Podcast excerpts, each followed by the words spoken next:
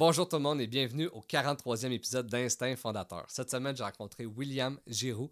William qui est cofondateur de l'entreprise CaseMe. CaseMe que vous avez peut-être déjà vu sur les médias sociaux ou sinon euh, à leur passage de l'émission L'œil du dragon. CaseMe qui est une entreprise de caisse à téléphone mais aussi une entreprise à caisse euh, d'ordinateur. Ils se démarquent surtout sur euh, la qualité de leurs produits et aussi sur leur design qui est personnel à eux. Et puis lors de l'épisode d'aujourd'hui, moi et William, on a parlé de son parcours entrepreneurial, mais aussi de ses débuts dans l'entreprise CaseMe. Comment qu'au début de l'aventure, il y a des gens qui les ont aidés et ça les a vraiment propulsés. On a parlé aussi des autres entreprises que William a, dont Arfan, qui se trouve être une compagnie de création de contenu visuel pour les entreprises, ainsi que RideRaw. Donc, euh, ça a vraiment été une conversation super intéressante, super le fun. Euh, William, c'est vraiment un gars sharp, donc euh, la discussion était vraiment cool. Et puis, si vous aimez Instinct vous voulez m'encourager, la meilleure façon de le faire, c'est de vous abonner à notre chaîne YouTube, Instinct Fondateur Podcast. Ou sinon, on est aussi sur Spotify et puis sur Apple Podcast en mode audio. Donc, n'hésitez jamais à laisser des commentaires, à liker, à partager. C'est vraiment ça qui fait toute la différence. Donc, je te dis un gros merci et puis je te souhaite une très bonne écoute.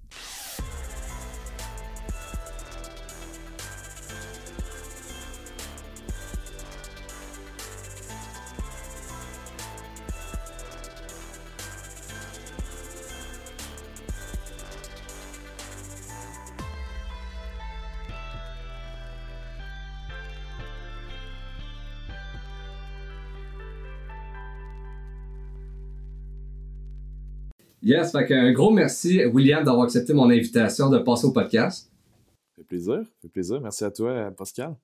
Puis à chaque début euh, de podcast, je commence toujours euh, la conversation de la même manière. Je demande à mon invité son parcours euh, scolaire et puis son parcours professionnel avant d'avoir son entreprise, un peu pour connaître la personne avec qui je m'entretiens. Donc, commence par ton parcours scolaire. Euh, dans le fond, moi, j'ai grandi en Beauce, à Saint-Georges. Je suis resté à Saint-Georges jusqu'à jusqu'au jusqu'au cégep, en fait. Euh, j'étais un joueur de football, puis euh, j'étais supposé d'aller jouer pour le cégep de, de, ma ville, puis finalement, je me suis fait un entorse cervical, puis euh, j'ai décidé de, de, raccrocher mes épaulettes puis mon casque. Puis j'ai décidé de, de, venir vivre à Québec. Mes parents sont séparés, puis j'habitais chez ma mère en Beauce, puis mon père habitait à Québec. Fait que j'ai décidé d'aller choisir un cégep qui aurait pas de football pour être bien sûr de ne pas tourner le couteau dans la plaie. Fait que j'étais allé étudier au cégep de Sainte-Foy. Euh, puis honnêtement, à cet âge-là, euh, je savais pas vraiment ce que je voulais faire dans la vie. Euh, moi, le, temps du cégep, c'était des années de party. Là. Ça fait que j'étais en sciences humaines, pas de maths, puis je savais pas trop dans quelle direction je m'en allais. Jusqu'à temps que j'aille en, deuxième année de cégep, on avait un cours de services financiers. Puis on avait fait une simulation boursière. Ça m'a vraiment donné la piqûre euh, de tout ce qui était le monde de la gestion de portefeuille, puis juste de trader des actions en bourse. Fait que suite à ça, ben, j'ai décidé d'aller en administration, en, finance. Euh, moi, j'ai étudié à, l'UCAR, euh, campus de Lévis. Que c'est l'Université du Québec à Rimouski, puis ils ont un campus à Lévis en admin. Puis j'étais la dernière année qui acceptait les gens qui avaient sciences humaines, pas de maths. Fait que j'étais allé, j'étais allé là plus par nécessité que par désir. Mais reste a, j'ai vraiment eu une belle expérience d'aller là. J'ai fait les Jeux du commerce trois ans euh, en, administration. Je sais que tu étudies en admin toi aussi, mais c'est, vraiment une belle expérience à vivre. Euh, puis j'ai, fait du day trading pendant deux ans euh, pendant que j'étais aux, études. le soir, je travaillais dans des restos comme serveur, puis le jour, ben j'allais à mes cours, puis j'ai un, bon déficit d'attention. Ça fait que moi, d'être focus deux, trois heures dans un cours d'uni, j'étais pas capable de faire ça. Fait que j'en profitais pour euh, m'amuser un petit peu en bourse. ça marchait-tu? C'était-tu euh, fluctuant un peu? Ouais, pour vrai, pour un gars qui, euh, qui connaissait pas ça à base, rapidement, je me suis intéressé sur la compréhension de chacune de ces industries-là. On a fait des, au début, j'ai testé, je faisais des, je tradais du penny stock, puis ça, c'est à ne pas refaire dans ma vie parce que c'est super stressant, puis comme risqué à fond. Mais, euh, mais honnêtement, j'ai eu des belles expériences, des moins bonnes expériences. Puis surtout, j'ai appris à, me connaître, moi, en, termes de mon aversion au risque. Là. Euh, je suis quand même quelqu'un qui a une bonne tolérance au risque. Fait que j'ai pu tester ça à, ses plus hautes limites. Mais non, c'était une belle expérience pour vrai, euh, très agréable. Aujourd'hui, j'en fais plus. Par contre, j'investis dans autre chose, mais la bourse n'en fait, fait plus partie dans mon quotidien. Fait que j'ai fini mon, je finissais mes études, puis euh, mon père, euh, tu me disais que tes parents étaient entrepreneurs. Moi aussi, je venais d'une lignée d'entrepreneurs. Mon père avait une entreprise en arpentage. Puis, euh, je sais pas si tu es familier avec l'arpentage un petit peu. Ben, je connais ça, mais plus, que, pas plus que ça. Fait que, c'est en lien avec la construction. Puis, euh, j'ai travaillé en arpentage de, quand j'avais de 14 ans à 17 ans à peu près. Je travaillais sur le terrain, puis j'avais bien aimé ça. Mais de là à dire que je voulais aller étudier en arpentage, c'est comme c'est aussi costaud en termes de maths que d'être ingénieur. Puis euh, fait que finalement, moi j'ai pris la décision de pas reprendre les, les rênes de l'entreprise. Mon père me l'avait proposé quand j'étais au Cégep, puis moi j'étais au Cégep pas de maths, on se rappellera. Ça fait que ça faisait pas partie de mon planning. Fait que que c'est ça, mais quand je finissais mon université, euh, il m'a offert, euh, dans le fond, lui, il avait vendu son entreprise à une firme de génie conseil qui s'appelle WSP. Puis il m'avait dit Hey Will, si tu veux lâcher la restauration, euh, tu peux venir travailler au bureau, euh, au développement des affaires. Puis euh, j'ai décidé d'aller de l'avant. Fait qu'en finissant mon bac, puis après ça, j'ai travaillé là pendant à peu près deux ans, je dirais. fait que moi, je m'occupais de la vente, en fait, des services d'arpentage de construction. Ça fait que j'allais rencontrer des entrepreneurs généraux, des, des ingénieurs, des architectes, puis je leur, proposais des, des, solutions en termes d'arpentage. Puis ça, ça a été une belle, euh, une belle école euh, pour. En finissant l'école, ça a été une belle école pour apprendre vraiment à, tisser des relations avec euh, du monde un peu intimidant à base. Là. Tu sors de l'école, puis tu as comme 21, 22 ans. Puis là, tu t'en vas faire du, du bizdev avec des, des messieurs de 50, 60 ans. fait que c'était une belle, un bel apprentissage. Puis c'est à ce moment-là, en fait, là, quand je travaillais à temps plein pour cette business-là, que que j'ai rencontré mon, euh, mon partenaire actuel, Gabriel, euh, autour d'une bière, puis c'est là qu'on s'est mis à parler de, de Case Me, puis c'est de là qu'est est partie la chose. Puis toi, est-ce que, euh, tu sais, ton père, comme tu dis, tu es un entrepreneur, est-ce que toi, dans ta jeunesse, tu as eu envie un jour d'avoir ton entreprise ou ça faisait pas tant partie de, de tes idées? Je te dirais que oui. Euh, tu sais, quand j'étais kid, je, je m'étais acheté comme un, une gogosse là, pour enlever des mauvaises herbes, puis j'allais cogner autour de mes, mes, voisins pour leur proposer mes services. J'avais une mini-entreprise, faire des ventes de garage. J'ai, j'ai tout le temps aimé ça. Fait je te dirais que oui, j'ai tout le temps voulu. Euh, mais quand j'étais à l'université, j'étudiais en admin, puis je me disais qu'un jour, j'aimerais ça avoir mon entreprise, mais j'avais aucune idée dans, dans quelle direction aller, je dirais. Euh, puis j'étais plus en mode comme aller chercher de l'expérience le marché du travail pour après ça être mieux euh, outillé pour te, te, lancer dans tes trucs. Puis moi, ça a été comme un concours de circonstances, puis une opportunité que j'ai comme pu saisir euh, en plein vol là, avec Gab. C'était pas moi qui avais eu l'idée initiale de Kiss Me, c'était vraiment c'était Gabriel qui, qui avait pensé à ça pendant un, cours à, l'université. Lui, il était au HEC à Montréal qui avait un cours entrepreneurial, puis il fallait qu'il bâtisse une, business de toutes pièces. Puis c'est de là qu'est partie l'idée. Puis euh, justement, c'est de là qu'est partie l'idée. Comment ça s'est passé? Dans le fond, c'est lui qui te. Vous vous connaissez déjà? C'était quoi le... votre relation? C'était des, des amis d'enfance. On a fait notre, notre primaire ensemble. Puis euh, après ça, nos chemins se sont séparés au secondaire. Lui, il était allé dans une autre école. Moi, j'étais allé jouer au football ailleurs. Puis euh, je pense qu'on s'est perdu de vue pendant un bon 10 ans là, à peu près. Puis en 2015, c'est ça, ma blonde, elle, me propose d'aller prendre un verre avec Gab et sa copine. Euh, puis ça faisait super longtemps que je l'avais pas vu. C'est que j'étais comme, ouais, let's go, ça me, tente de le voir. Puis euh, c'est de là qu'il m'a comme expliqué un peu tout le projet qu'il avait en tête. Puis c'est là qu'on a décidé de se lancer. OK. Puis ça a été quoi les, les défis euh, du démarrage de l'entreprise? Parce que là, Case Me, c'est des cases pour euh, iPhone, puis euh, euh, mais tu au début, c'était comment vous faites pour vous faire connaître, ça a été quoi le, plan de match? ben premièrement, c'était de trouver des bons fournisseurs parce que quand j'étais rentré, il m'avait fait visiter le, sous-sol de son chalet, de son chalet à, Saint-René-de-Beauce, qui est un petit village à comme 15 minutes de Saint-Georges. La première chose qu'on j'avais remarqué, c'était que les étuis étaient vraiment pas de bonne qualité. C'était un plastique qui importait de la Chine, puis ça cassait genre en, un claquement de doigts. Là. Fait qu'on a décidé de, s'orienter beaucoup plus vers une qualité produit versus juste avoir une haute marge de profit. puis je te dirais que ça a été du ça a été de l'essai-erreur, mais il y, a, une chose que je dirais qu'au début a vraiment aidé. Euh, c'est un concept qui, était présent aux États-Unis. Puis on retourne à 2016. Euh, les, premières années de Instagram, les gens utilisaient ça vraiment comme pour poster des photos puis tout. Mais aux États-Unis, il y avait un concept d'influenceur euh, qui, commençait à voir le jour. je m'étais dit pourquoi pas faire ça, mais au Québec aussi. Fait que je te dirais a que j'ai commencé à, à reacher des, personnes qui avaient des, belles communautés euh, sur Instagram, puis leur proposer de faire des collaborations avec nous, puis de fil en aiguille. On se rappelle encore une fois 2016, les gens, c'est comme les débuts des années de Facebook, on, on likait les pages de plein de choses. On dirait que les gens étaient beaucoup plus portés à, suivre des entreprises, des choses comme ça.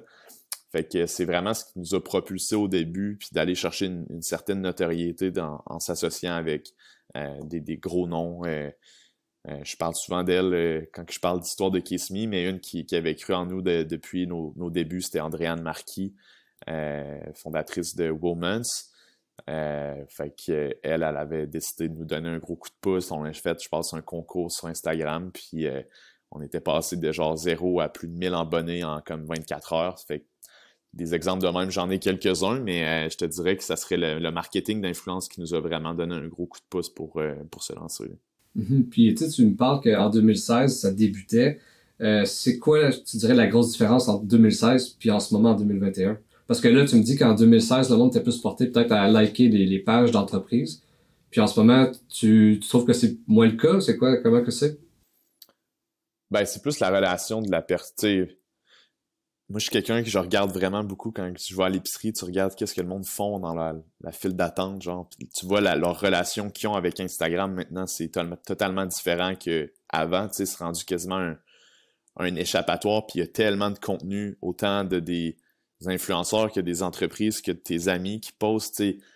c'est tellement intense comme plateforme maintenant que le taux d'attention, je dirais, des utilisateurs a vraiment diminué si tu regardes quelqu'un qui est sur son Instagram, là, il, scroll assez vite. Fait comment les saisir l'attention de la personne maintenant, c'est vraiment différent qu'il y, a, qu'il y a quelques années en 2016. Euh, ça reste une, super belle plateforme euh, qui, qui a évolué à travers le temps aussi. La qualité des visuels, c'est plus la même chose qu'en 2016. Puis euh, c'est ça, ça fait que je dirais c'est ça, c'est la relation des utilisateurs avec la plateforme. Euh, avec US 14 aussi qui est sorti. Euh, c'est rendu de plus en plus difficile pour les entreprises de, bien percer le marché d'Instagram. Euh, si tu fais de la publicité numérique, principalement.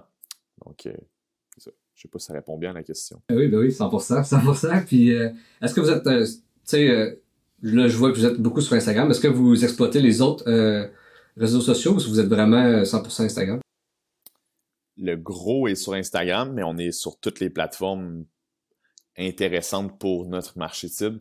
Donc, euh, on est sur Facebook, Instagram, on est sur Snapchat, euh, Pinterest, TikTok, sur LinkedIn, puis euh, Google aussi, Google Ads. Fait que nous, on fait. je parlais que les influenceurs nous ont vraiment aidés, mais à partir de 2017, mi-2017, on a commencé à faire de la publicité numérique via Facebook Ads à la base. Puis maintenant, ben, on, roule de la pub sur toutes les plateformes que je viens de te mentionner.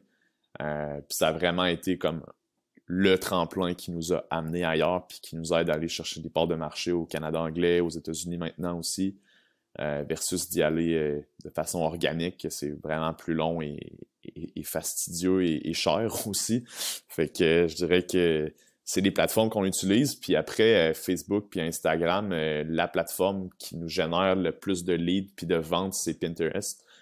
Euh, c'est une plateforme que, que les femmes principalement utilisent, mais sont tout le temps en mode inspiration quand ils vont sur Pinterest. Fait que leur, leur potentiel d'achat est vraiment élevé.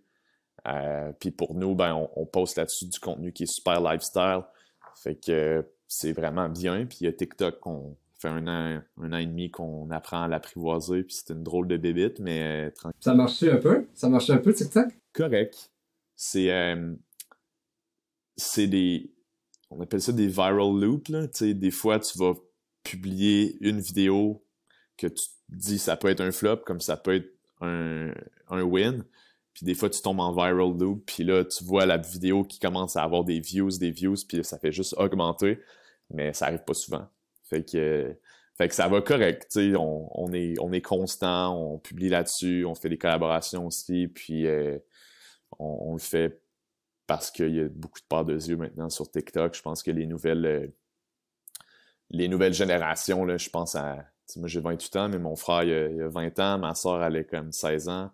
Elle a 15, elle va avoir 16. Puis elle, TikTok, c'est c'est genre sa vie depuis, euh, depuis longtemps. Avant, ça s'appelait Musically, avant que ça switch de nom pour TikTok. Puis euh, des utilisateurs là-dessus qui, euh, qui passent énormément d'heures dans une journée. Fait que le temps de l'apprivoiser la, pour nous, c'est plus long, mais reste que je pense que c'est nécessaire pour une marque comme la nôtre d'être sur une plateforme comme TikTok.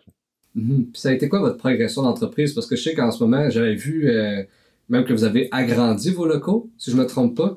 Donc, ça a été quoi justement la progression entre euh, vous commencez ces médias sociaux, euh, du monde comme Adrienne Marquis vous aide, puis ça, a été quoi un peu l'histoire de la progression? ben, première année, dans le fond, si on se souvient que je travaillais en ce moment-là chez WSP à temps plein, euh, je faisais ça part-time. Euh, Gab aussi, on était les deux à, temps partiel dans Case Me. Euh, c'est que la première année et demie, ça a été une adaptation, puis on faisait ça du soir, de fin de semaine. Fait que la croissance a été correcte. Je pense qu'on avait fini notre première année financière autour de comme 180 000 de revenus. mais ça a vraiment été au moment que je dirais que j'ai lâché mon, emploi puis que je me suis consacré à temps plein dans Kesmi, que ça nous a donné un coup de pouce. Euh, donc moi, c'est ça, j'arrivais avec mon, mon bagage de développement des affaires. Ça fait quand je me suis mis à temps plein dans Kesmi, j'ai commencé à développer tout le, secteur du commerce au détail. Ça fait que d'aller cogner à la porte de chez Simons, de des boutiques comme TELUS, Rogers, Bell, etc. Pour nous, c'était une belle façon de faire connaître le produit à des, euh, à des marchés cibles qu'on savait qu'il allait avoir un super bon fit avec nous. Euh, fait que, tu sais, progression, je dirais, c'est ça, un an et demi qu'on qu'on a appris à, connaître la machine Case qu'on travaillait encore dans le sous-sol du chalet, puis après ça, on a déménagé dans, nos premiers locaux euh, à Saint-Georges un tout petit local, mais je me souviens quand on l'avait visité, on est comme Waouh, on va être ici euh, 3-4 ans certains, puis finalement, un an plus tard, c'était trop petit, puis il fallait déjà qu'on déménage. Euh, mais c'est ça, c'est qu'on a commencé. Ça a été quand même étape par étape, je dirais. On a eu une belle croissance au fil du temps, mais c'était une croissance qui était saine puis soutenable. on n'engageait pas à coût de 15 personnes. C'était à coût d'un premier employé, deuxième employé, troisième. Fait que l'équipe a grossi comme ça. Puis aujourd'hui, euh, on est rendu avec 21 euh, euh, employés à temps plein, puis on a plusieurs personnes à temps partiel aussi. fait que, que c'est ça. Puis les étapes clés, je te dirais, c'est il y a eu début avec les influenceurs. Après ça, en 2018, on était passé à l'œil du dragon, puis ça nous a vraiment donné un bon kick niveau visibilité, puis notoriété aussi. Puis par la suite, euh, il y a la publicité sur Facebook qui nous a aidé à croître. Puis on a, on a ça fait peut-être déjà un trois ans qu'on qu'on travaille le Canada anglais aussi. Fait que je dirais qu'actuellement, comme 70% de nos ventes sont encore au Québec, mais il y a un, il y a un 20% qui se vend au Canada anglais, puis un, un 10% qui est divisé entre les États-Unis et quelques pays en Europe. Mm-hmm. Puis, euh, c'était quoi justement l'expérience avec l'œil du dragon, parce que j'écoutais le Sans filtre podcast où que t'es passé, puis tu disais que les dragons, ils avaient pas accepté euh, votre offre, puis qu'ils disaient euh, comme quoi que personne euh, aimerait, s'attacherait à un brand de, de caisse de cellulaire. Puis comme puis toi, en sortant de là, ça a été quoi ton feeling? T'étais-tu comme à terre ou c'était quoi ton feeling? C'était mix, je dirais il y a une partie de moi, euh, le sportif en moi, qui se dit ben je vais juste leur prouver qu'ils ont tort. Fait que ça, c'est une belle dose de, motivation, de, de underdog que tu te dis moi je sais que je suis capable, ça fait que je vais leur montrer que, que c'est possible de le faire. Mais il y a une autre partie que ton ton ego en, mange une méchante claque. Là. Pas que je suis une personne avec un énorme ego, mais reste que tu t'en vas à la télévision, puis tu présentes ton entreprise, puis toi, tu es fier de ça, puis tu te fais dire non par toute la gang. Euh, je t'avouerais que ça, ça m'a shaké quand même un petit peu euh, pendant quelques jours, semaines. Mais outre ça, tu sais, à la base, on y allait pour la visibilité. Puis dans notre tête, à nous, on se dit, ah, ils vont embarquer. On est pas mal sûr. on était déjà rendu à notre quasiment notre troisième année financière. Les chiffres étaient là. Nos, prévisions étaient, bonnes pour le futur. Mais eux, ils ont vraiment stické sur l'aspect branding, sur, comme tu viens de dire, les gens ne vont pas euh, ne vont pas s'attacher à une marque d'étui de téléphone. Puis honnêtement, je trouve qu'il n'y avait pas tort qu'à ce moment-là de notre vie de Case Me, on focusait beaucoup sur le produit, sur euh, l'aspect plus technique. On, savait qu'on dégageait une vibe qui était, qui était aimée de nos clients, mais ce wake-up call-là des dragons qui nous avaient dit ça, ben ça nous a comme remis en question un peu sur la façon qu'on se positionnait, puis euh, ça nous a été euh, super bénéfique au bout du compte là. Puis maintenant, c'est c'est une des raisons, je dirais, pourquoi Kismi a connu une belle croissance dans les deux dernières années, c'est vraiment par la marque qu'on a créée autour de ça. Maintenant, oui, on, fait des études de téléphone, mais on fait des skins pour des MacBooks, on a lancé des cases pour des AirPods. On a essayé de diversifier nos, lignes de produits. Puis honnêtement, à chaque fois qu'on lance un nouveau produit, les clients sont au rendez-vous, puis les gens aiment ça, avoir du Kiss Me avec eux. Mm-hmm. vraiment cher. Puis euh, aussi, durant euh, l'épisode euh, du Sans Filtre, tu disais que tu avais été mentoré pendant un an par Anthony Van Puis c'est Anthony que j'ai reçu aussi au podcast. Puis j'aimerais ça savoir, ça a été quoi justement cette relation-là? Comment c'est arrivé ce mentorat-là? Puis comment tu as aimé l'expérience? ben, c'était parti d'un d'un jeune Will qui, qui savait pas trop dans quelle direction aller, puis on retourne à 2016-17. Euh, euh, à ce moment-là, on dirait que tout le monde parlait de Poche Fils. C'était la marque de l'heure euh, dans la sphère du, e-com au Québec.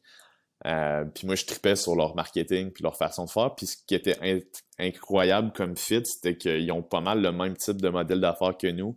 Nous, c'est du print on demand. Dans le fond, on, on travaille en juste à temps. Ça fait que nous, on, toutes nos étuis, on les, imprime puis on les cuit sur commande. Puis eux, ils font la même chose avec les poches et leurs t-shirts. Fait qu'il y avait beaucoup de similitudes dans nos modèles d'affaires. Puis j'avais simplement euh, lâché un coup de fil euh, chez, chez Poche et Fils, puis j'avais demandé de parler à Anthony. Puis la fille qui m'avait répondu, elle me demandé pourquoi. Puis je me suis dit, ben, j'ai le goût d'y parler, j'aurais des questions pour lui. Finalement, super fine la fille, elle me transfère Anto, puis euh, Monsieur Anto était dans son dans son char euh, sur son Bluetooth, puis il savait pas trop pourquoi je l'appelais, puis finalement j'ai fait un petit pitch de deux minutes pour lui dire que je suis vraiment sur Poche Fils, puis qu'on aurait aimé ça avoir du feedback d'un gars qui est en train de le faire, tu sais. Poche Fils, je pense, ça a été lancé peut-être un an, un an et demi avant nous. Euh, fait que, il y avait une longueur d'avance quand même massive à ce moment-là, puis euh, Anto, c'est ça, il a eu la gentillesse de nous, de nous mentorer pendant, pendant à peu près ça un an. Euh, c'est d'ailleurs une des raisons pourquoi j'ai lâché ma job. C'était Anto qui me poussait à, y aller all-in dans Case Me. Puis ça reste un très bon ami à moi. On se parle assez régulièrement aussi.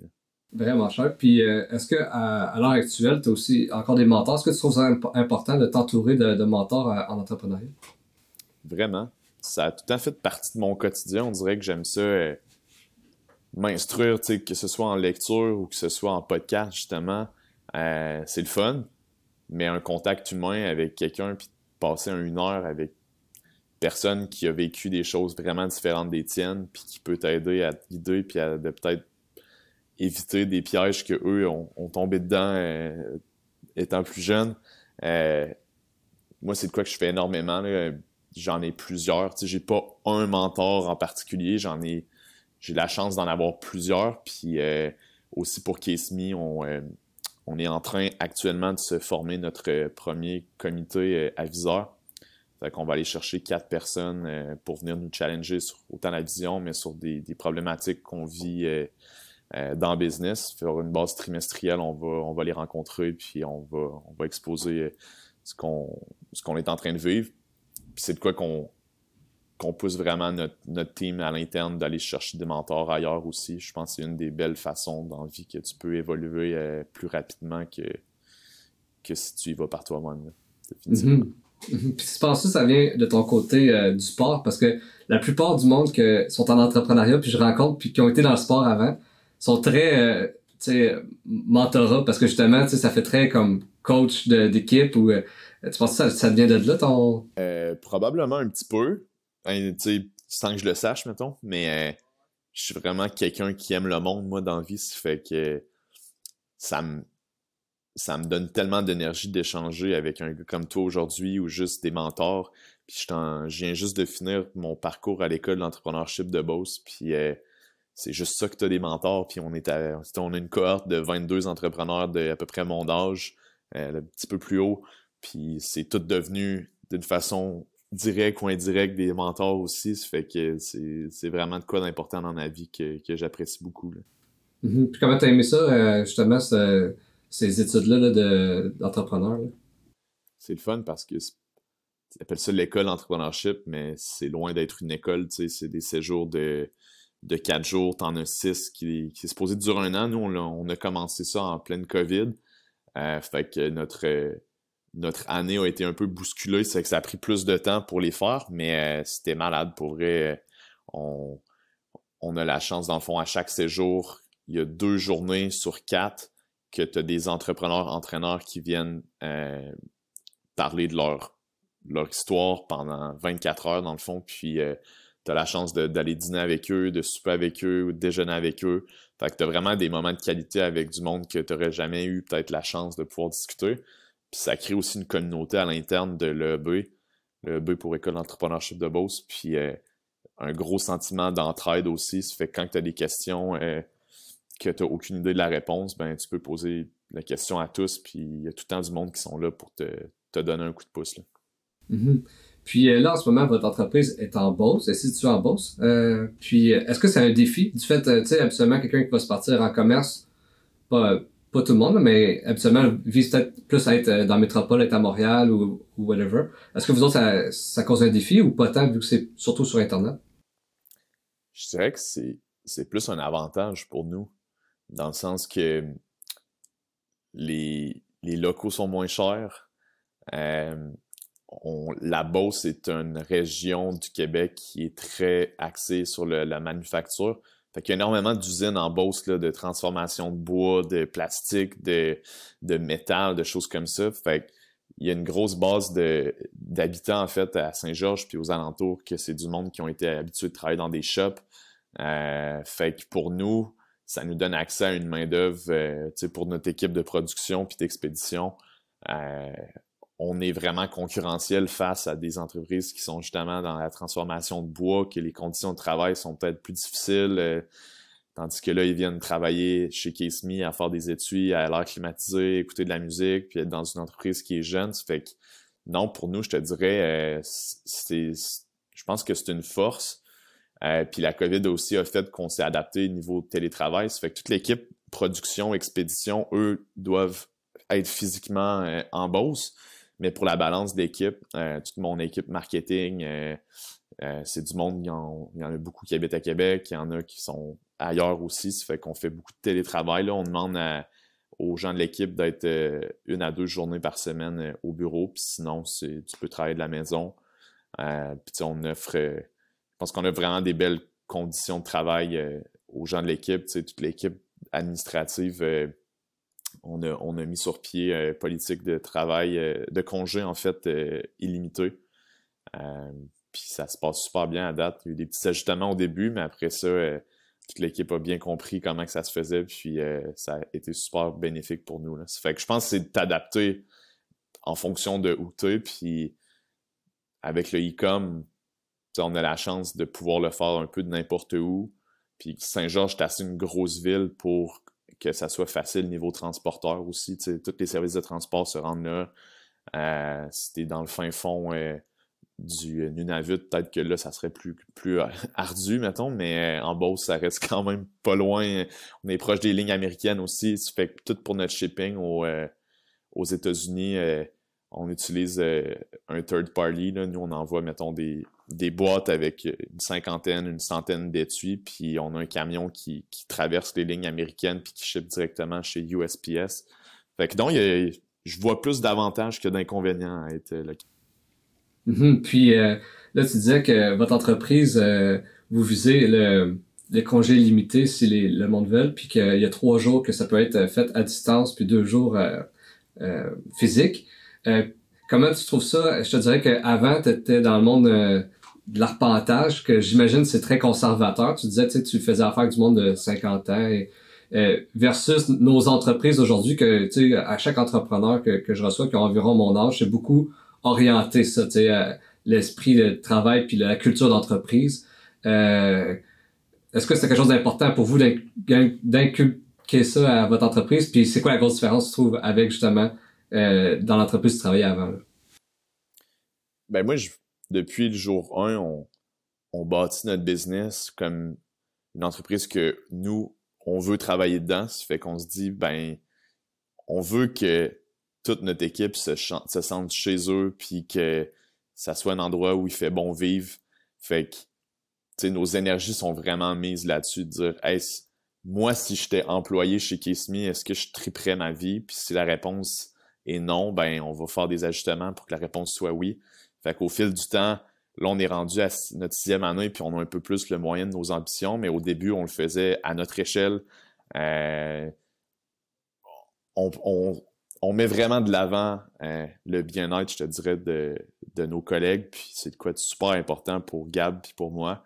Euh, fait que oui, définitivement que c'est une, source de motivation qui venait entre autres justement du fait que je venais d'une autre industrie complètement. Puis pour vrai, j'avais des belles conditions de, travail malgré tout, mais c'était resté un petit peu plus rigide puis plus, conventionnel en fait. C'est encore la réalité dans bien des entreprises. Mais effectivement, notre génération, je pense, d'entrepreneurs. Euh, ont, vraiment le à cœur les, besoins puis euh, les désirs, je te dirais, des, nouveaux employés. Puis euh, je pense que c'est le début, en fait, de, de, tout ce changement-là. Puis toutes les entreprises vont devoir s'adapter à cette nouvelle vague de, de, jeunes gradués ou jeunes personnes qui commencent sur le marché du travail. Là. Mm-hmm. Mm-hmm. je suis d'accord avec toi. Puis, euh, tu sais, tantôt, tu disais que quand vous aviez commencé Case Me, tu avais été voir les, les TELUS, les Simons. Euh, de où ça devient du fait, puis même euh, quand tu as rencontré, tu as appelé euh, Anthony, tu sais, euh, de ça devient la drive de justement pas avoir peur de, de défoncer les portes, aller appeler le monde, d'aller les rencontrer. D'où ça vient ça?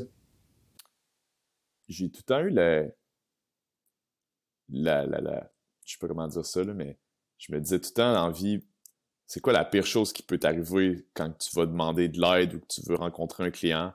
ben, la pire chose qui peut t'arriver, c'est que tu te fasses dire non. Là.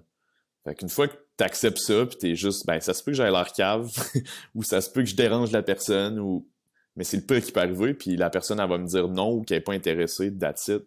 Fait Mais je pense que je suis chanceux d'être une personne quand même extravertie, puis j'aime aller vers les autres. Fait que pour moi, c'est pas de quoi de désagréable à faire à la base. Euh, au contraire, ça me, ça me motive, puis j'aime ça, aller bâtir des relations, puis c'est un peu ça qu'on fait depuis le jour 1, c'est que ce soit avec nos clients, avec nos fournisseurs ou euh, par client, je parle de nos clients autant web que, retail. Euh, c'est vraiment de bâtir des relations à long terme avec eux puis d'être 100% nous-mêmes. Fait que je pense que quand tu es rendu assez à l'aise, puis je pense que quand, quand je travaillais en arpentage, c'était peut-être ça la différence. J'étais un peu moins moi-même parce que tu joues un personnage puis tu veux avoir l'air professionnel puis tout, mais depuis qu'on a notre entreprise, on l'a bâti pour se faire du fun, puis on peut être vraiment 100% nous-mêmes avec notre équipe, puis avec nos clients. Fait que pour moi, faire du développement des affaires maintenant, c'est juste c'est juste le fun. Hein, tu rencontres des clients potentiels, puis tu t'échanges avec eux sur c'est quoi ta mission, c'est quoi ta vision du futur aussi de ton industrie. On est dans une industrie qui est, euh, qui est quand même euh, archaïque dans un sens. Là, les, toutes les boutiques de téléphones cellulaires euh, fonctionné pendant des années d'une certaine façon, puis nous, on vient un peu bousculer ça. Le modèle de distribution, pour nous, c'était ça devrait être une, une obligation, mais nous, à place d'être avec des distributeurs, on vend directement au point de vente. Euh, fait que ça, ça nous permet de vraiment mieux contrôler le message, puis de mettre le produit de l'avant, puis nos valeurs aussi de l'avant dans l'entreprise. Puis je me suis un peu égaré sur ta question, je pense. Mais... non, non, mais euh, je veux savoir. Puis, tu sais, concrètement, comment tu fais pour euh, rencontrer ces entreprises-là? Exemple, Simons ou euh, TELUS ou Bell. Tu, tu, prends ton téléphone, tu essaies de trouver un, appel, tu tes contacts par email. Ben, mettons pour Simons, pour vrai, c'est tellement, on est tellement chanceux d'avoir cette entreprise-là au Québec. C'est une gang là, qui ont une éthique de travail incroyable. Puis ils respectent les jeunes entreprises, puis ils mettent vraiment de l'avant. fait que je me souviens plus le premier contact, comment je m'y étais pris. Je pense que je connaissais quelqu'un qui vendait, si c'est pas même Anto Vendram, je sais qu'il vendait chez Simons avant, pas chez Fils, puis peut-être encore le cas aujourd'hui. Mais euh, j'avais eu le contact d'un acheteur, puis l'acheteur m'avait dit hey, c'est pas moi qui prends ces décisions-là, vu que nous on était dans l'accessoire euh, pour femmes. Puis il m'avait transféré le contact d'une dame qui s'appelle euh, Marie-Josée Larue, qui est notre acheteuse depuis les, quatre dernières années. Puis Marie-Josée, pour vrai, j'étais vraiment intimidé de m'en aller chez Simons. Là. Je pense que c'est un des premiers points de vente qu'on a closé, c'était Simons. Puis moi, dans la vie, pourquoi que je peux être confiant, c'est que j'arrive tout le temps super préparé à ces, à ces entrevues-là, ces meetings-là. Fait que pour Simon, je me souviens qu'on avait déjà réussi à bâtir une belle communauté. Là. Dans ce temps-là, on était plus fort sur Facebook que sur Instagram. Puis euh, on avait, euh, j'avais mis sur pied un concours puis j'avais demandé à notre communauté, je pense dans ce temps-là, on devait avoir peut-être 40 000 personnes qui nous suivaient sur Facebook. Puis j'avais fait un post concours, puis j'avais demandé aux gens de nous écrire en commentaire pour pouvoir gagner, mettons, deux étuis. Écrivez-moi en commentaire dans quelle ville vous habitez, puis dans quelle boutique vous aimeriez acheter nos produits physiquement. Puis Pascal, j'aurais j'aurais voulu que ça donne ça comme résultat, puis ça aurait, genre, on dirait que c'était trop beau pour être vrai. Honnêtement, le trois quarts des commentaires, c'était écrit euh, J'habite à Montréal, j'aimerais acheter chez Simons. Québec, Simons. Gatineau, Simons. Genre, trois quarts des commentaires, c'était ça. Euh, je pense qu'on avait eu quoi comme 1800 commentaires en, 48 heures. Fait que j'étais un peu flabbergasté sur les résultats qu'on obtenait. Puis j'ai décidé de screenshotter chacun des commentaires. Puis à la fin de mon pitch, j'avais fait un document papier, puis euh, un genre de PowerPoint. Puis euh, à la fin, j'avais 12 pages de screenshots de commentaires qui disaient telle ville, Simons, telle ville, Simons. Fait que ça a comme été un finisher pour moi à la fin de ma présentation de dire ben je sens vraiment qu'on a un fit puis mes clients aussi pour telle telle telle raison. Fait que euh, ils ont cru en nous depuis le jour 1 puis euh, Simons ça reste encore aujourd'hui notre euh, notre plus gros client retail puis on a vraiment une belle relation avec eux, c'est des gens de parole qui font attention à leurs fournisseurs. Fait que ça, c'est une façon de le faire. Fait qu'il n'a pas hésité euh, de, d'envoyer des messages. Euh, toi, je pense que tu m'avais écrit, mettons, par Instagram, mais euh, niveau business, souvent, nous, ce qu'on fait, c'est LinkedIn. Je te dirais que c'est une belle porte d'entrée quand même pour aller toucher l'attention des gens. Puis après ça, par courriel, puis un bon vieil appel téléphonique. Les gens sont rendus un peu déstabilisés quand ils appellent, mais ça reste super efficace, puis beaucoup plus humain aussi comme, comme relation. Mhm. Puis là, tu me disais que tu te préparais beaucoup. Euh, ben là, avec les, les screenshots, euh, clairement, puis euh, c'est dur après ça de refuser là, quand tu vois que toute la communauté euh, veut ça. Mais à, mis à part ça, comment tu prépares, par exemple, ton pitch? Sais, c'est quoi justement ton pitch de... T'essaies de faire un pitch de vente pour dire que vous fiteriez bien ensemble? Oui. je dirais que je pense dans toute relation, c'est tout le temps d'essayer de, de, souligner what's in it for them. Fait que, trouver tout le temps un point qui, pourrait être vraiment intéressant pour eux. Puis au début, euh, avec Simons, honnêtement, ça, c'est un, coup de dé. Un coup de dé que j'ai été très chanceux que ça donne ça comme résultat. Mais dorénavant, euh, une de nos forces à nous, c'est justement notre présence web. Fait que de démontrer à ces boutiques-là que on, euh, on est une belle porte d'entrée sur le web pour eux, puis qu'on est capable de leur générer du, trafic en boutique. Euh, on a une option d'un store locator sur notre site web, puis euh, les gens vont quand même pas mal acheter en boutique encore. Euh, fait que on est capable de driver du foot traffic en magasin, puis sinon, ben c'est ça, on a une belle notoriété en ligne, puis il y, a mille une façons des fois qu'on essaie de trouver des liens avec ces, ces clients potentiels-là mais c'est vraiment de se démarquer par la personnalisation aussi de nos produits. Euh, on a trois canaux de vente en fait. On a, le web qui, est comme un bon 70% de nos ventes, comme je disais. Euh, on a le retail, puis on a le corporatif aussi. Ça fait qu'on fait des études personnalisées aux couleurs de des entreprises. Euh, puis ça, c'est vraiment le fun parce qu'on peut, tellement s'adapter à l'univers des, marques avec lesquelles on travaille. Puis c'est un bel élément différenciateur. Puis le fait qu'on les fabrique ici au Québec, c'est vraiment de quoi que les gens apprécient. Fait qu'on a eu la chance de travailler avec des brands qui, des fois, ils nous ont approchés, puis on, on se pinçait tellement que c'était trop beau. Genre, les Canadiens de Montréal qui nous écrivent à info at Design parce qu'ils aimeraient ça faire des étuis aux couleurs du CH. C'était comme, let's go. Genre, c'est, clair que ça me tente. Fait qu'on a eu des belles opportunités de même que je crois que notre présence en ligne ont fait que ça a attiré certaines personnes. Puis maintenant, ben, c'est ça. Si t'aimes la discussion que je suis en train d'avoir avec mon invité de cette semaine, je t'invite à aller t'abonner à notre chaîne YouTube, Instinct Fondateur Podcast. C'est là que je mets tout en intégral les épisodes en mode visuel. Ou sinon, abonne-toi à notre chaîne euh, Spotify et puis sur Apple Podcast. C'est là que je mets ça en mode audio. Donc, en t'abonnant sur toutes les plateformes, tu peux rien manquer. Et puis, si tu veux faire partie de la communauté Instinct Fondateur, abonne-toi à notre Facebook et puis à notre Instagram. C'est là que je mets du contenu exclusif ou sinon euh, mes prochains invités ou quand je sors des nouveaux épisodes. C'est vraiment là que je mets euh, tout ça, en plus euh, du behind the scene. Donc abonne-toi à ces deux médias sociaux-là. Et puis je te laisse sur la merveilleuse conversation que j'avais avec mon invité.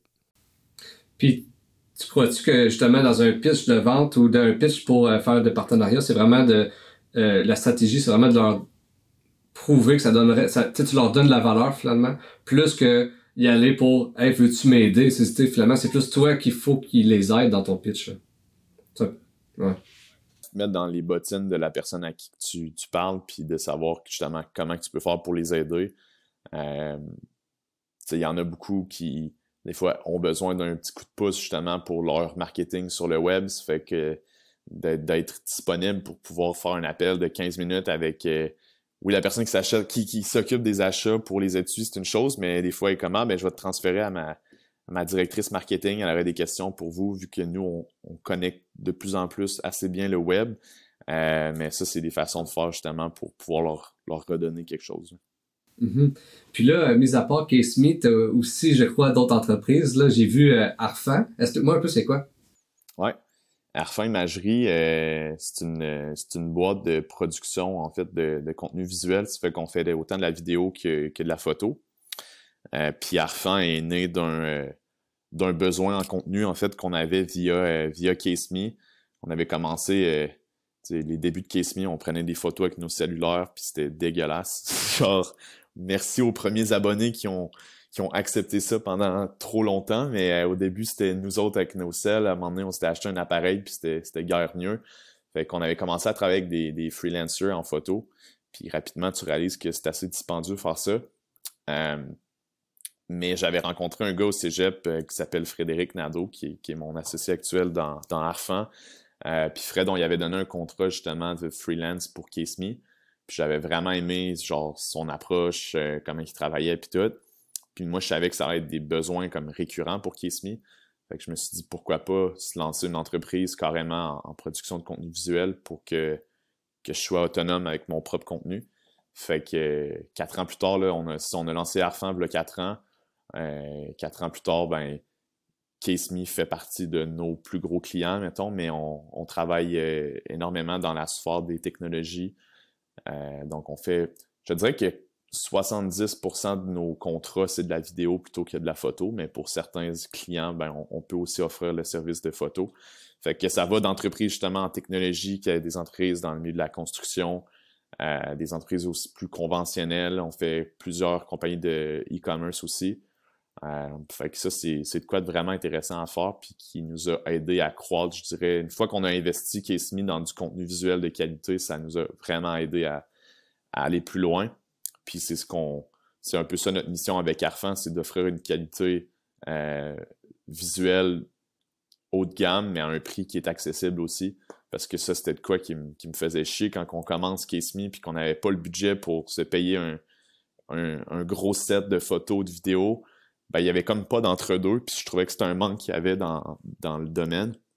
Fait qu'avec Arfan, on s'est vraiment comme positionné dans un, en termes de prix là, dans, dans, le milieu entre des trucs vraiment pas chers de qualité euh, douteuse à des grosses équipes de prod que ça peut te coûter 50, 100 000 pour faire une vidéo. Tu sais, nous, on, on vient se positionner euh, dans des vidéos plus qui tournent entre comme 3 jusqu'à 20 000 à peu près. Puis euh, c'est un c'est ça, c'est un endroit qu'on est vraiment confortable puis qu'on s'y plaît beaucoup. Là. Puis c'est quoi ta ton, est-ce que ton temps, tu, tu, comment tu gères ton temps? Est-ce que c'est plus Case Me? Est-ce que c'est Arfan? Puis aussi euh, ton autre entreprise qu'on va parler tantôt, euh, Ride Raw, que vous avez investi dernièrement. Euh, comment tu gères ton temps dans tout ça? Ça a été de l'adaptation, en toute honnêteté. des fois, je me demande encore comment je fais ça, mais ça va quand même assez bien pour vrai. Je suis quelqu'un d'envie qui se lève super tôt. Là. 4h45, je suis debout, puis moi, le matin, jusqu'à temps que, que tout le monde commence à travailler réellement, ben c'est souvent ce moment-là, moi, que je me concentre sur Arfan. Euh, parce que le reste de la journée, je suis 100% dans Case Me. Euh, fait, que, fait que je te dirais que c'est ça, je me, je me prévois des rangs, des, des, des, des, des fenêtres euh, précises dans ma semaine, puis je les différencie de même. ça a été de l'adaptation, c'est ça avant, je faisais beaucoup de shooting quand même aussi. J'allais sur des shoots, puis maintenant, euh, Fred est 100% autonome là-dedans, puis on utilise d'autres gens pour nous aider aussi. Euh, fait que Arfan euh, est très autonome, a plus vraiment besoin de moi actuellement. Ça fait que moi, je m'occupe plus du développement des affaires, puis une fois que les clients sont, sont bookés, ben après ça, c'est Fred qui s'en occupe, puis c'est ça. Fait que, euh, puis avec Case ben, on a la chance maintenant d'avoir une, belle équipe aussi euh, d'une vingtaine de personnes. Ça fait que moi, ça m'a enlevé énormément de tâches que je faisais au quotidien avant que maintenant j'ai pu, euh, j'ai pu à faire. Fait que c'est, je te dirais, c'est de bâtir une structure autour de ça qui m'a vraiment aidé à, pouvoir être efficace dans mes journées. Puis, as-tu des difficultés avec déléguer? Au début, oui, c'était, dur. on dirait que tu n'es jamais mieux servi que par toi-même jusqu'à temps qu'on a commencé à engager du monde qui était vraiment compétent puis meilleur que moi dans bien des affaires. Euh, fait que les premières fois, c'est peut-être difficile, mais à un moment donné, ces gens-là gagnent ta confiance. Puis maintenant, euh, j'ai une confiance euh, pratiquement aveugle pour bien du monde de mon équipe. Puis on se compte vraiment chanceux de ça. C'est ça. Puis, tu sais, la création numérique, que ce soit vidéo ou photo, j'imagine avec notre génération qui est de plus en plus sur Internet, puis que tout passe par là. J'imagine que la demande est, grandissante. C'est drôle, j'étais en... j'ai soupé avec mon partenaire euh, avant hier, puis on se disait à quel point qu'on a été à bonne place au bon moment. moi, j'y croyais il y a 4 ans, puis j'étais comme, ça sent bien, puis le monde commence à investir là-dedans, mais là, c'est rendu un incontournable. les brands maintenant qui vendent en ligne ou qui veulent juste être présents sur les médias sociaux, la qualité est tellement rendue à un autre niveau que si tu n'investis pas là-dedans, euh, tu as vraiment de la misère à te démarquer, puis ta notoriété, ta notoriété en prend un, coup aussi. Fait que oui, c'est un. Je pense que c'est une sphère euh, qui, va continuer à croître au fil du temps. Mais là, c'est comme cette année, là, on le sent vraiment la demande, puis les gens sont rendus prêts à déployer un budget qui est plus, euh, qui est plus raisonnable aussi. Fait que définitivement, je crois que la plupart des industries s'en vont dans cette direction-là. Mm-hmm. Puis, je pense vraiment que c'est une mentalité qui a changé. Parce que je me rappelle au début avec Internet, c'est vraiment, tu sais, on, tout le monde disait on s'en fout de la qualité en autant que tu sois présent, tu sais. Puis à cette heure, justement, vu que tout le monde est là, c'est vraiment, tu sais, faut que tu te démarques par la qualité de tes trucs. Puis, euh, Totalement. Je pense que tu n'aurais pas pu mieux le dire. puis euh, là, euh, vous avez investi dans Ride Raw. Explique-moi un peu comment c'est arrivé ça, puis c'est quoi l'entreprise en fait? Euh, Ride Raw, en fait, c'est euh, c'est parti d'une conversation que j'avais avec un, ami, un gars avec qui on avait collaboré, euh, je pense que c'était autour de 2020. Ouais, la, pandémie venait de frapper, je crois. Puis avec Case Me, on avait fait une collaboration avec une entreprise qui s'appelle Artsy-Texture. Puis le gars, je l'avais rencontré, le, fondateur de ça, je l'avais rencontré à Journée e-commerce, qui est un événement e-commerce à Québec. il s'appelle Xavier. Puis Xav, euh, il finissait son bac en design euh, de produits à Laval. Puis euh, il avait lancé un compte. C'était un compte un peu de repost. Je sais pas si tu as, déjà vu ça sur Instagram, là, mais lui, dans le fond, Architecture, c'est qu'il postait des photos. Il repostait des photos d'architecture, de, de voyage, des trucs de même. Puis il a réussi à, grossir sa communauté vraiment rapidement. Là. Je pense que on pourrait regarder en même temps aujourd'hui, mais je pense qu'il a, dépassé le 1,2 million de, followers là-dessus. Puis, euh, ouais, 1,5 même. Je suis en train de regarder. Fait que, on avait fait une collab avec lui, puis on avait lancé une collection d'étuis en collaboration avec des photographes à travers le monde. Puis j'avais vraiment aimé son éthique de travail à Xav, puis je trouvais que c'était un jeune qui avait beaucoup d'ambition dans la vie. Fait qu'on avait gardé contact après la collab, puis on avait continué à se parler ici et là. Puis à un moment donné, Xavier, il m'écrit pour me dire euh, qu'il regardait de, se lancer une entreprise avec un de ses amis qui s'appelle euh, Raphaël Gigueur. Euh, Raph, c'est un, gros gars de mountain bike, gros fan de, vélo. Il en fait depuis plusieurs années. Puis Xavier aussi en faisait avec lui. Puis les gars avaient l'idée, dans le fond, de, lancer un brand de, vêtements dans, dans l'univers du vélo de montagne. Puis euh, c'est ça, au début, j'avais fait un appel avec lui pour bâtir des idées avec, euh, pour genre comment bâtir le e-com. Puis le gars avait déjà un, bon background en web. Euh, fait qu'on s'est échangé une coupe d'appels de même, puis à un moment donné, il est comme Will, j'ai fini le site web. non, le site web est fini, puis j'aurais voulu te le présenter pour que tu me dises qu'est-ce que tu en penses. Fait que là, on s'organise un Google Meet, puis il me montre le site web, puis j'ai juste tombé en bas de ma chaise. J'étais comme, c'est donc épique comme site. Je suis comme, c'est qui qui a fait ça? Puis il me dit, ah, c'est moi. Je fais, ah ouais, ok. sais nous, on, nous, on travaille, euh, il y a une partie de notre site web qu'on fait à, l'interne chez Kissme, mais il y en a d'autres parties quand c'est du développement logiciel ou comme du coding plus poussé. On fait pas ça à l'interne, on donne ça à l'externe chez Novatize à Québec. Mais Xavier avait tout fait de A à Z le site, puis ça m'avait vraiment impressionné. Puis euh, on était à un stade de notre vie que Gab et moi, dans Kiss on, avait l'intention de commencer peut-être à investir dans des business en e-commerce.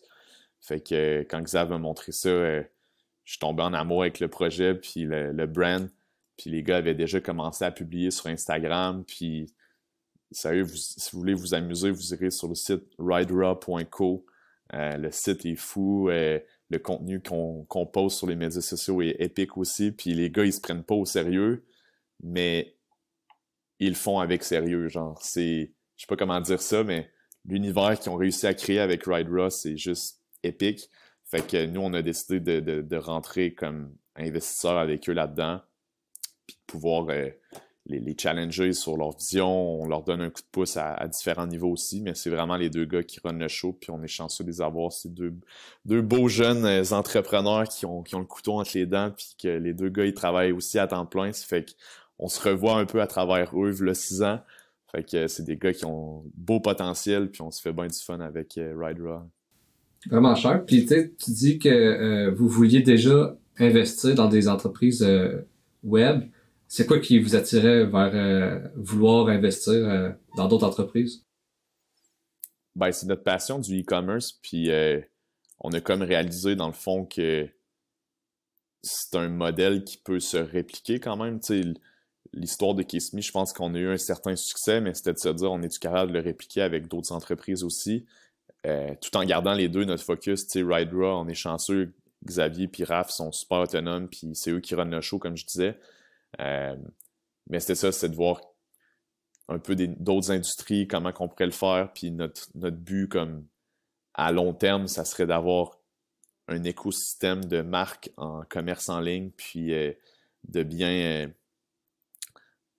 de bien structurer ça. sais on est rendu qu'à l'interne chez Kesmi, justement, tout notre marketing est fait à l'interne. Ça fait qu'autant la publicité numérique, que c'est Abdor qui s'en occupe, que notre département marketing en général, les gens sont vraiment autonomes, puis on se disait on serait capable de faire ça avec d'autres brands. Puis, euh, puis Ride Raw était un, premier essai qu'on faisait là. Vraiment cher. Puis là, euh, si on parle un peu de toi, euh, c'est quoi tu dirais ta meilleure qualité en affaires puis ton pire défaut? Bonne question. Euh, meilleure qualité, on a de la misère à dire nos qualités dans la vie. Hein? Euh, je dirais euh, mon côté humain. je suis quelqu'un qui aime beaucoup le monde, puis qui, je crois que je suis capable de rendre les gens à l'aise aussi, puis j'ai une facilité à m'exprimer. Euh, fait que je te dirais, mon côté humain, je crois que c'est quelque chose que mon équipe pourrait dire qu'ils apprécie de moi. Euh, côté défaut, euh, je pense mon intensité. Des fois, euh, j'ai appris à me gager dans la vie. Là, puis merci à Gab, mon partner, qui est comme l'opposé de moi. Moi, je suis quelqu'un d'explosif, puis de tout le temps mille et une idées en tête, puis apprendre à canaliser cette énergie-là pour, pour mieux la distribuer, c'est c'est un, work in progress pour moi. Ça fait que je te dirais l'intensité puis euh, mon explosion, c'est pas que je pète des coches puis que je me mets à crier après le monde, ça vraiment pas. Je, suis respectueux avec tout le monde, mais c'est plus comme apprendre à me à me, à me poser puis de, de mettre les choses en place plus tranquillement. Je te dirais que ça, c'est un, un, défaut que, que j'ai. là. Mm-hmm. Est-ce que tu dirais que tu disais que tu avais tout temps plein d'idées, euh, c'est que puis, puis tu me le diras, mais tu sais votre euh, amitié avec Gab, est-ce que lui justement c'est quelqu'un de euh, peut-être plus structuré plutôt le, le, créatif des deux, c'est ça un peu? Je sais pas si t'es familier, t'as-tu déjà fait un test de couleur? C'est un test de personnalité, il y a comme quatre types de couleurs. T'as le rouge, le, le bleu, le vert puis le jaune. Moi, je suis jaune et rouge, ça veut dire quelqu'un de super créatif, d'extraverti. Euh, ça, c'est pour le jaune. Puis le rouge, c'est quelqu'un de super fonceur. Tu sais, c'est souvent une qualité des entrepreneurs. Il y en a beaucoup qui ont ce trait de personnalité-là d'être rouge. Puis Gab, de son côté, il est bleu et rouge. Puis bleu, c'est la personne cartésienne, euh, super analytique, euh, posé. Fait que Gab, c'est mon rock, là, c'est lui qui, qui réussit à, à, me calmer dans la vie, puis euh, on est super complémentaires à ce niveau-là. Il est créatif quand même à sa façon, puis il a le couteau entre les dents lui aussi, mais ça reste le, le celui qui est plus à tête reposée entre nous deux, puis qui, qui peut qui peut faire. Moi, j'ai les idées de faire des choses, mais lui, il fait le plan de match pour pouvoir l'exécuter. Ça fait que à ce niveau-là, on est vraiment chanceux de s'être trouvé. Ouais, ben, je trouve ça impressionnant parce que euh, c'est fou. Là, je suis rendu à une quarantaine d'épisodes, puis c'est fou qu'à chaque fois, je, vois du monde qui ont parti une entreprise à deux. Sincèrement, c'est toujours ça. Il y a toujours le créatif, puis lui qui, tu sais, met l'exécution, si tu veux. Euh, je trouve ça fou, tu sais, puis c'est une chance de justement la rencontre entre les deux. Là. Ouais. Puis la chance aussi de. Moi, je lève mon chapeau aux, entrepreneurs, entrepreneuses qui se lancent seuls euh, je parlais avec, euh, avec euh, Laurence de Soja Eco tout à l'heure, puis elle est la seule propriétaire de son entreprise. Puis, tu sais, je disais à quel point qu'elle m'impressionnait d'avoir tout ce fardeau-là sur tes propres épaules. Parce que moi, quand ça file pas, ben je peux appeler Gab puis on va, on va s'entraider. Fait que je trouve que ça facilite beaucoup la, la job d'être deux à, porter un peu ces, fardeaux-là. Puis euh, j'ai un beau support, euh, un énorme support en fait de, ma blonde, Marie-Flavie, puis euh, d'être bien entouré de mon père qui est entrepreneur aussi. Ça fait, puis d'avoir des mentors, c'est un peu ça, je pense que beaucoup d'entrepreneurs ont, le défaut de ne pas bien s'entourer puis de garder les choses, ces choses-là pour eux-mêmes. Il y a beaucoup d'entrepreneurs qui s'isolent dans des moments difficiles, puis c'est là que ta santé mentale peut en prendre un coup. Mais quand tu es bien entouré puis tu as des outils pour passer par-dessus ça, ben c'est vraiment euh, c'est vraiment important pour ta croissance personnelle aussi. Là. Mm-hmm. Parce que j'ai entendu souvent ça aussi du fait de certains entrepreneurs se sentent seuls. Ils pensent que leur problème est spécifique à eux, mais finalement, si tu parles à d'autres entrepreneurs, c'est souvent quelque chose qu'eux-mêmes ont vécu. Là, exact. Ouais, et puis tu réalises que t'es pas t'es loin d'être le seul à avoir vécu ça. Là. Souvent, tu t'apitoies sur ton sort, ah, c'est difficile, puis tout, mais il y en a d'autres qui sont passés par là avant toi, c'est clair. Ouais, vraiment. Puis, euh, tu sais, tantôt, tu m'as dit que tu écoutais pas mal de podcasts. Euh, est-ce que, euh, que ce soit des podcasts, des livres ou des chaînes YouTube, y a des trucs que tu me suggères, que tu as déjà écouté, qui t'inspirent? Définitivement. niveau podcast, je pense mon coup de cœur un de mes coups de cœur à vie, c'est un podcast qui s'appelle How I Build This avec euh, Guy Raz. Je sais pas si tu connais euh, ce podcast-là. Dans le fond, euh, Guy Raz, ben, c'est un, un, podcast qui est réalisé par NPR, qui est une grosse chaîne de radio aux États-Unis. Mais Guy Raz, c'est un ancien journaliste. il a été journaliste de guerre, il a été journaliste à plein de niveaux. Puis lui, ce qu'il aime, c'est de parler de l'histoire derrière l'entreprise. Fait que oui, c'est un podcast en lien avec la business, mais c'est du storytelling à 100%. Là. Ça fait que tu apprends les hauts et les bas de, des entreprises qui ont des gros noms. Là, Airbnb est passé là, euh, la bière Samuel Adams. Euh, tu vois, à midi, j'étais allé marcher avec mon chien, puis j'écoutais l'histoire de Audible, les, pour écouter tes audiobooks. Puis tu réalises comme petites, grandes ou très grandes entreprises, tous ces gens-là ont des points en commun avec toi dans la vie.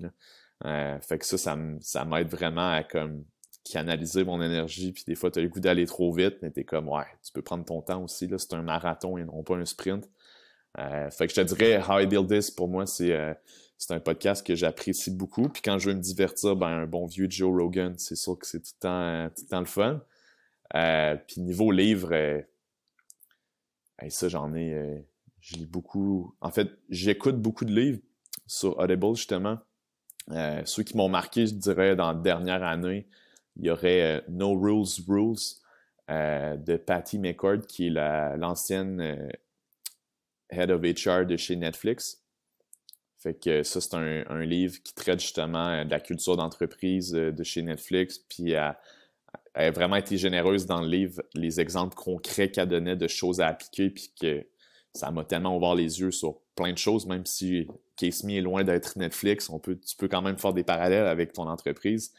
Euh, puis on... Ah non, c'est Powerful, pardon. Il y a deux livres de Netflix. Il y a Powerful par Patty McCord, puis il y a No Rules Rules par Reed Hastings, qui est le fondateur de Netflix. C'est deux excellents livres. Euh, sinon, ben, Rework, qui est un livre euh, écrit par les fondateurs de Basecamp. Avant, ça s'appelait 37 Signals. Puis euh, c'est un livre euh, qui dit dans le titre, Rework, c'est comment apprendre à travailler de façon efficace. ça, ça m'a vraiment chamboulé. Là. Je réalisais que ma façon de travailler n'était pas très bonne. puis je l'avais lu en même temps pas mal que 4-Hour Work Week de Tim Ferriss. Ah, puis Tim Ferriss aussi, c'est un, un, bon podcaster que j'aime bien écouter. Fait que euh, j'en ai plein d'autres demain, mais je vais me limiter à ça, mettons. Là. Toi, c'est quoi, c'est quoi tes coups de cœur, mettons? Ben, sincèrement, je suis en, recherche de. Moi, je te dirais que en ce moment, je consomme pas beaucoup des trucs entrepreneuriales. C'est plus peut-être pour me divertir. Euh, probablement parce que je suis peut-être trop là-dedans, mais, mais ouais. Mais... Qu'est-ce que tu écoutes pour te divertir? Ben, tu sais, moi, j'ai commencé, tu sais, avec, euh, ben, mettons, dans les podcasts, c'est, tout ce qui est quand même euh, populaire au Québec, tu sais, euh, sous-écoute, euh, G-Star, sans filtre. Tu sais, c'est des trucs, je trouve, que quand même intéressant pour... Quand les sujets, je, je te dirais que j'ai... J'aime ça sortir un peu de l'entrepreneuriat, justement, tu sais, ça... Puis, puis, puis apprendre. c'est pas mal ça. Côté livre, as-tu des top 3, un top 3 à nous conseiller? Un top 3...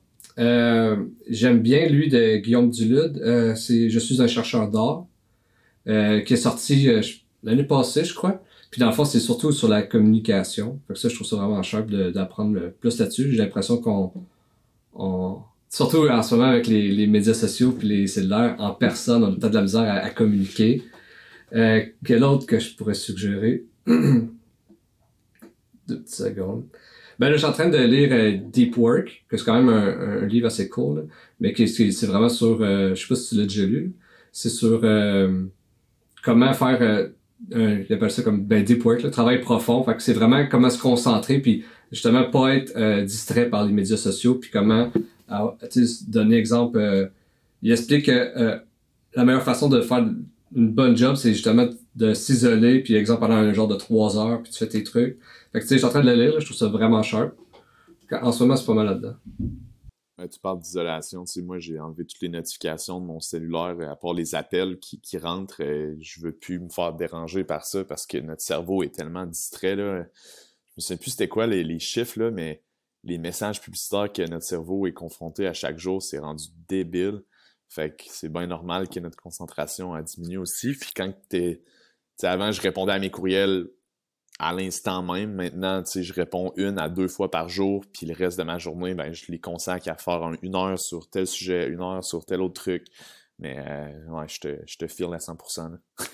puis tu sais, surtout en ce moment, j'ai l'impression que ben des fois même je coupe tout, tu sais, euh, j'ai l'impression que des fois on, on réussit même plus à réfléchir par nous-mêmes, tu sais, dans le sens tu rouvres ton sel, c'est pas ton cerveau qui réfléchit, tu vois des trucs, après ça, euh, on est deux consommateurs de podcasts et dès que tu as un petit 5 secondes, tu vas écouter, exemple, un podcast, tu cours, tu vas écouter un podcast, t'entraînes, tu écoutes un podcast, tu es dans ton auto, tu écoutes de quoi. J'ai l'impression des fois c'est bon de juste comme rien, puis juste écouter ta tête puis tes idées spin. C'est pour ça que habituellement le monde, leurs meilleures idées sont, sont dans la douche, là, tu sais, parce que t'es es tout seul.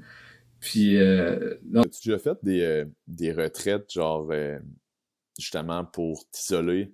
J'ai commencé à faire ça peut-être trois ans. Là. Il, y a, un endroit incroyable au Québec. Là, c'est fermé à cause de la COVID, là, mais d'habitude, une fois par année, là, je me faisais une retraite silencieuse de comme 48 à 72 heures. Ça va paraître weird un peu, là, mais il y, il y a un monastère dans le coin de Magog qui s'appelle l'abbaye Saint-Benoît. C'est un monastère qui a, des, qui a des vrais moines qui ont fait vœu de silence. Fait que c'est un environnement genre 100% silencieux. Les seules fois que tu entends de quoi, c'est une couple de fois par jour, ils font des, euh, ils font des messes, mais c'est des messes avec des chants grégoriens. Fait que je sais pas si t'es un gamer, là. Je sais pas si t'as déjà joué à Halo. Ouais, ouais, ouais. des chants genre. Ah. genre, tu vas, tu vas écouter ça, puis c'est juste genre.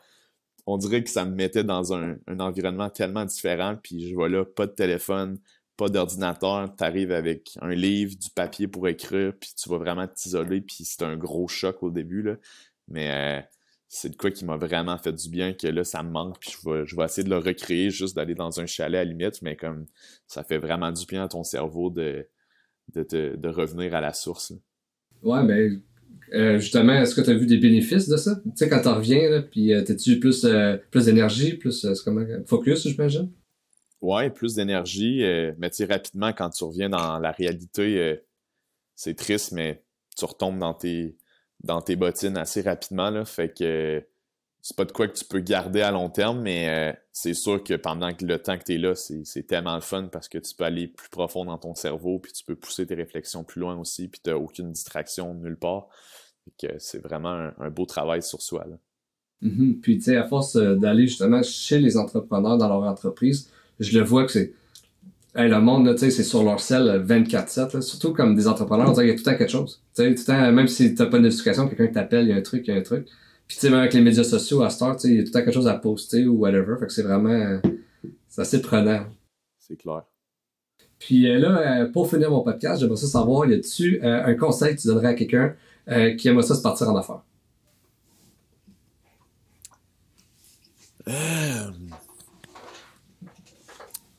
Bonne question. Je dirais que ben, souvent, tu attends d'avoir la bonne idée pour te lancer. Euh, mais dans les faits, c'est pas tant l'idée qui va tout changer l'histoire du monde, c'est plus d'avoir une idée qui fait du sens, mais tout après dans l'exécution. Fait que ce que je dirais, c'est à place d'hésiter pendant un an, deux ans à, te lancer dans ton projet, pour avoir la meilleure idée, ben essaye-le, lance-toi dans le vide. Puis c'est ça qui est cool maintenant avec le web, c'est que tu peux le faire à, ton échelle, tu peux continuer à avoir un emploi en même temps, puis de le tester, puis d'en de, te sentir assez à l'aise pour lâcher ton emploi, un peu comme j'avais fait. Euh, mais je trouve que souvent les gens attendent la bonne idée pour pouvoir se lancer, tandis qu'il y a tellement de bonnes idées. Euh, c'est juste dans l'exécution que tu vas en faire qui va faire que si oui ou non, ça va être euh, un succès. Mhm, je suis d'accord avec ça. Puis des fois, ton idée, tu penses qu'elle est bonne, mais si tu l'exécutes, elle peut-être pas si bonne que ça, mais ça va peut-être t'emmener quelque chose d'autre. Tu vas peut-être l'améliorer justement parce que tu es dans l'action ou il va t'arriver une opportunité. Exact. Il y a beaucoup d'entreprises euh, à succès ou qui ont pivoté à un certain moment de leur vie, puis euh, c'est tout à leur honneur, mais tu le sais pas tant que tu le testes pas. Fait que euh, c'est clair. Toi, t'aurais-tu un conseil à donner? Moi, non, j'ai pas de conseil à donner. Ben, en fait, ben, en fait, je suis beaucoup euh, comme toi dans le sens que euh, moi, je vois beaucoup mon, mon podcast un peu. Tu sais, j'ai- des entreprises familiales, que, puis en ce moment, je fais mon MBA. Mais tu sais, mon podcast, je le vois aussi comme une entreprise dans le sens qu'il faut que je me fasse voir, faut que. je- C'est un, projet c'est un projet que j'ai parti qui est quand même. euh, sort de ma zone de confort, dans le sens que faut que tu te mettes de l'avant, puis. euh, euh, euh, puis c'est exactement le même conseil que toi, en fait. C'est, de foncer. Puis c'est vraiment le fait de... Moi, ce projet-là, je le faisais pour moi. Puis, puis parce que j'aime les podcasts. Puis je voulais en apprendre plus sur l'entrepreneuriat. Mais c'est fou le nombre d'opportunités que ça m'a amené jusqu'à date. Puis ça fait bientôt un an. Tu sais, fait que c'est vraiment le fait d'être dans l'action, je pense, qui fait en sorte que euh, les bonnes choses arrivent à toi. Et non attendre, justement, tu sais, parce que j'aurais pu très bien... à- Puis même, je te dirais que... euh, j'ai commencé mon podcast avant d'avoir directement l'idée de faire ça sur l'entrepreneuriat. Tu sais, moi, je suis un monde plus d'immobilier. Puis euh, je voulais partir mon podcast. Au début, je savais pas si je faisais ça en immobilier. Puis je le dis souvent, mais c'est un de mes amis en Abitibi que lui a parti sa distillerie. Alex Godreau, sa distillerie, c'est Alpha Tango. Ils font du, du gin puis de la vodka. Ouais, je connais ça. J'ai une amie qui habite là, Danica Fontaine, avec qui j'étais allé à l'école d'entrepreneurship, puis elle les connaissait aussi. Là. Ouais, ça, c'est, un bon ami à moi. Puis, euh, puis dans le fond, ça, moi, j'ai deux, deux bars en Abitibi. Fait que là, quand il m'a annoncé qu'il ouvrait ça, genre, on est en novembre. Fait que, tu sais, ça va faire un an. Il me dit, en décembre dernier, il dit, euh, je rouvre, euh, je rouvre ma distillerie. Fait que là, puis moi, je descendais à Val d'Or en même temps. J'ai fait, OK, ben, j'emmène mes caméras, puis on, on se filme un podcast. Hein. Fait que j'étais dans l'action, on dirait, avant même de, de, de penser. Puis on dirait que le fait d'en avoir fait un, mais là, tu sais, j'ai voulu en faire d'autres, en faire d'autres, en faire d'autres, puis ça n'a juste jamais arrêté, tu Ouais, puis tu vas pouvoir toucher à l'immobilier ça tente aussi, là. C'est, euh... Il y en existe-tu des podcasts sur l'immobilier actuellement, ou? Euh, je crois que oui, tu sais, il y, a, MREX qui se trouve être une école immobilière, puis ils donnent des, des astuces. Je pense qu'ils ont un podcast. Euh, mais il reste que ce que j'aimais de l'entrepreneuriat, c'est que ça touchait tout. Tu sais, c'est ça que je tripe aussi, c'est... Puis je te dirais que euh, pourquoi j'ai arrêté les bars, ça a été beaucoup ça. C'est beaucoup euh, le fait de... J'aime pas le la vie est tu comme toujours la même chose. Tu sais comme euh, euh, tu rentrais au bar mettons puis c'est la même chose que, que hier puis tu sais ça ça bouge pas tant tandis que je trouvais qu'en notre mettons faire un podcast d'entrepreneuriat tu sais là en ce moment on, on parle de plus euh, une entreprise web tandis que des fois je vais je vais prendre un, courtier immobilier euh, tu sais j'ai rencontré les gars de Hooké que c'est du linge fait que je trouve ça vraiment cher de de plein de sphères d'activité là fait que c'est jamais pareil ça je trouve ça vraiment cool clairement félicitations pour ton podcast. C'est vraiment cool euh, que tu fais ça euh, on the side en plus de ton MBA puis que ça te fait triper. Là. Euh, good job pour ça. Un gros merci. Fait que je vais te souhaiter une très belle journée. Un gros merci encore d'avoir accepté mon invitation, Will. Ça fait plaisir. Merci à toi, Pascal. Si tu as aimé la conversation que j'ai eue aujourd'hui avec mon invité, je t'invite à aller t'abonner sur toutes nos plateformes, donc sur Spotify, Apple Podcast et puis sur YouTube, Instinct Fondateur Podcast. De cette façon-là, tu ne pourras rien manquer de mes futures conversations avec les entrepreneurs d'ici. Donc euh, d'ici là, je te dis un gros merci et puis euh, on se revoit à la prochaine épisode.